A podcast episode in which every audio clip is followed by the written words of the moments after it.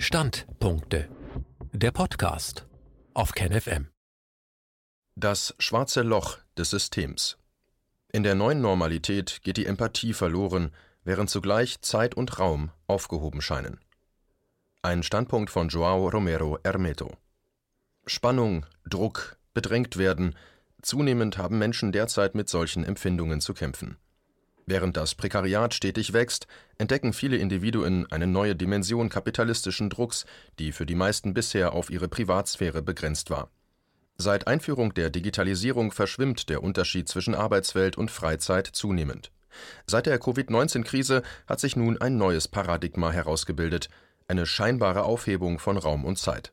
Viele Menschen haben sich aus den meisten gesellschaftlichen Kontakten zurückgezogen, an diesem Prozess kann man mehrere Symptome einer seit Jahrzehnten schon im Gang befindlichen gesellschaftlichen Desintegration beobachten. Für das Forttreiben des Profitimperativs wurde der Versuch durchgeführt, die digitale Welt auf eine bisher beispiellose Art zu fördern und damit gleichzeitig die Einsamkeit wegen der Entgesellschaftung und die Notwendigkeit der Isolierung verschärft. Das Kapital darf für sein Fortbestehen weder gestoppt noch hinterfragt werden, Deshalb erschien die digitale Eindringung als unter den gegenwärtigen Bedingungen unentbehrlicher Imperativ zur Profitmacherei. Das atomisierte Online-Wesen ersetzte die medizinisch empfohlene präventive Isolierung. Gemäß des neuen Imperativs konnten einige Menschen einen fortbestehenden kapitalistischen Gesellschaftsverband zelebrieren. Faktisch aber bedeutet die unaufhörliche Online-Erreichbarkeit alles andere als einen bleibenden Gesellschaftsverband die digitale Verbindung hat tatsächlich ermöglicht, dass Menschen trotz der Gesundheitskrise und der dementsprechenden Sozialisolierung Kontakt miteinander halten konnten. Auf der anderen Seite ist der Verlust der zwischenmenschlichen Sinnlichkeit eine neue Gesellschaftsdimension und keine Fortsetzung der bestehenden Verhältnisse. Menschen gehören zugleich zur anorganischen und organischen Natur sowie zum gesellschaftlichen Sein als Lebewesen enthalten sie anorganische Materie wie Mineralien, aber jedes organische Wesen muss sowohl das einzelne Leben aufrechterhalten als auch sich für den Fortbestand der Spezies Mensch reproduzieren. Der Tod führt hingegen zur Rückkehr in die anorganische Natur. Die Menschen aber reproduzieren ihre Leben nicht bloß aus einer genetischen Reaktion auf ihre Umwelt, wie bei manchen anderen Lebewesen, sondern im ständigen Austausch miteinander und der Umwelt. Der Grundmechanismus dieses Austausches ist die Arbeit, die die kausalen Bestimmungen der Natur beeinflusst und verändert. Zerstörung des gemeinschaftlichen Tuns Der Neoliberalismus hat ein schon existierendes kapitalistisches Phänomen auf eine neue Stufe gebracht, nämlich die Zerstörung kollektiver Kräfte bzw. der gesellschaftlichen Verhältnisse, die unser soziales Leben strukturieren und regulieren es ist eine Selbstverständlichkeit, dass das, was zwei Individuen getrennt machen, eine andere Qualität besitzt, als wenn sie gemeinsam etwas tun.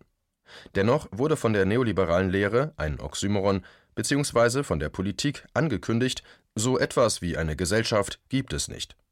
Das heißt, die Qualität des gemeinsamen Tuns ist ideologisch vernichtet worden und an ihre Stelle eine eindimensionale Sphäre der Quantität getreten, als ob die Summe einzelner Teile und das gemeinsame Verhältnis dieser Teile gleich wären, als ob kein qualitativer Unterschied bestünde. In der Natur kann so etwas nicht existieren. Alles, was existiert, kann nur in bestimmten Verhältnissen existieren, beispielsweise Wasser. Für sich alleine, das heißt als einzelne Elemente, sind sowohl Sauerstoff als auch Wasserstoff hochentzündlich, zusammen bilden zwei Atome Wasserstoff und ein Atom Sauerstoff das Lebenselixier Wasser. Auf der Ebene der Kultur beispielsweise das Wissen, ohne die Gemeinschaft müsste jedes Neugeborene ganz von vorne anfangen, gäbe es keine Sprache, keine kulturelle Überlieferung, keine Arbeitsteilung, keine Bildung, keine Politik etc., mit einem Wort keine Kultur.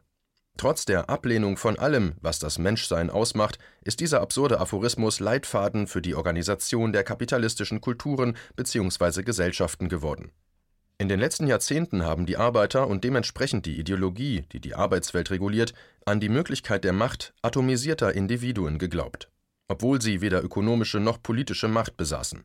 Diese irrationale, also realitätsfremde Lehre war aber kein Konzeptionsfehler, sondern sie wurde mit Absicht konzipiert und dann teils bewusst, teils unbewusst von Wissenschaftlern, Journalisten, Intellektuellen, Künstlern etc. verabschiedet es ist ebenfalls kein Zufall, dass westliche Gesellschaften zusammenfallen und als einziger Wert das Mantra des Eigennutzes übrig bleibt, des Egoismus, des Krieges von allen gegen alle.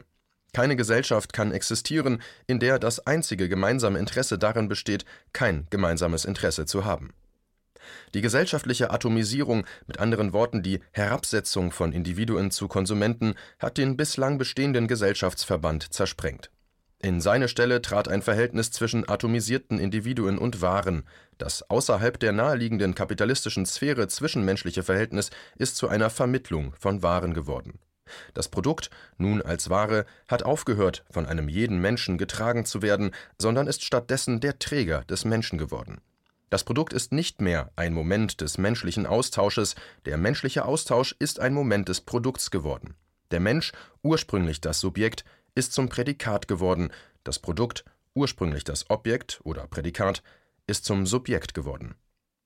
Atomisierte Individuen Wie können sich Menschen aufeinander beziehen, wenn sie aufgehört haben, jeden menschlichen Kontakt zu pflegen?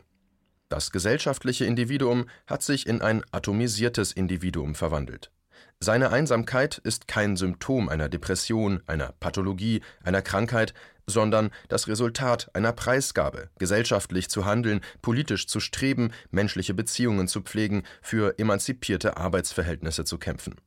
Das Alleinsein im Alltag und der atomisierte Kampf, um seine Lebensexistenz innerhalb der kapitalistischen Arbeitsverhältnisse zu ermöglichen, verdeutlichen seine notwendige Unsicherheit. Dadurch entsteht eine existenzielle Furcht, eine Unbeholfenheit bzw. eine Ohnmacht zu handeln. In einer Welt, wo die herrschende Macht so konsolidiert, organisiert, akkumuliert ist, wie kann ein Einzelner allein dagegen kämpfen? Die darin eingebettete Handlungsunfähigkeit ist das Ergebnis von schon über mehrere Jahrtausende bestehenden Beherrschungstaktiken, zum Beispiel die Taktik Teilen und Beherrschen. Das heißt, wenn eine Gruppe zersplittert ist, wird sie als getrennte einzelne Individuen schwach und leicht beherrschbar. Eine zweite Taktik lautet Beherrschen ohne zu kämpfen.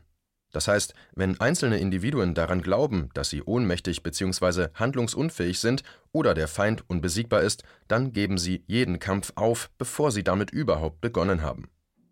Nicht nur die gesellschaftliche Atomisierung, sondern auch das Zurückziehen in die digitale Welt verfestigen die Furcht sowohl vor der eigenen Existenz als auch vor der Empörung gegen die derzeitigen Lebensbedingungen.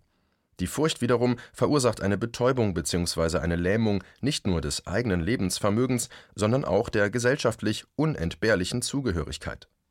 Die Fähigkeit, empathisch zu sein, nimmt ab im umgekehrten Verhältnis zum Wachstum dieses Prozesses der Entgesellschaftung.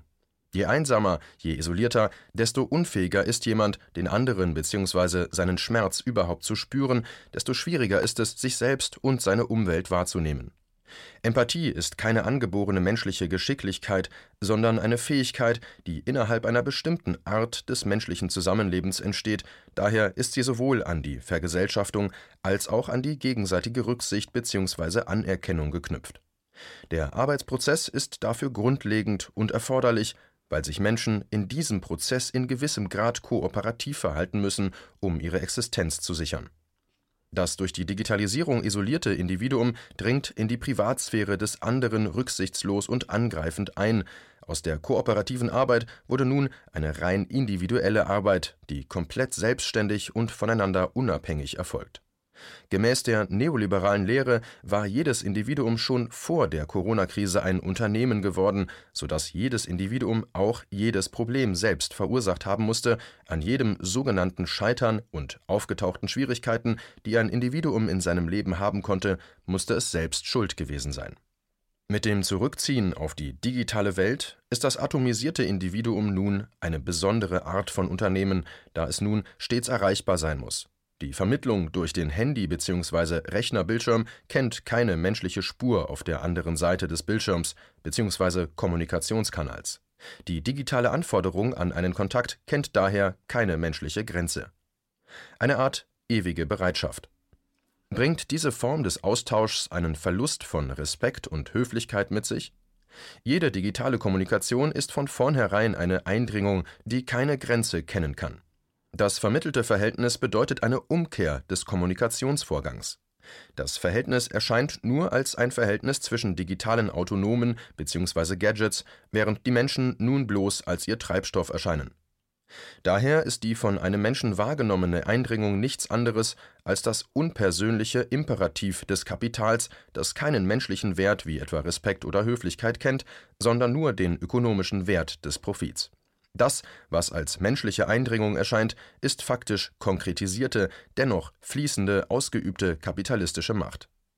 Die Aufhebung von Raum und Zeit, eine Art ewiger Bereitschaftsbetrieb, die mit der quantitativen Zunahme der Digitalisierung eine neue qualitative Ebene erreicht hat, ist das Ergebnis und gleichzeitig auch die Voraussetzung für die Zerstörung bzw. mindestens die weitere Herabsetzung zwischenmenschlicher Verhältnisse und dadurch der Empathie. Zwar sollten die kapitalistischen Verhältnisse durch die Digitalisierung vor einer Krise bewahrt werden, doch wäre die ewige Bewegung des Kapitals zum Stillstand gebracht worden, hätte das Kapital aufgehört, Kapital zu sein. Die aktuelle Entwicklung erscheint nun vielmehr als der bisher höchste Grad der menschlichen Entfremdung.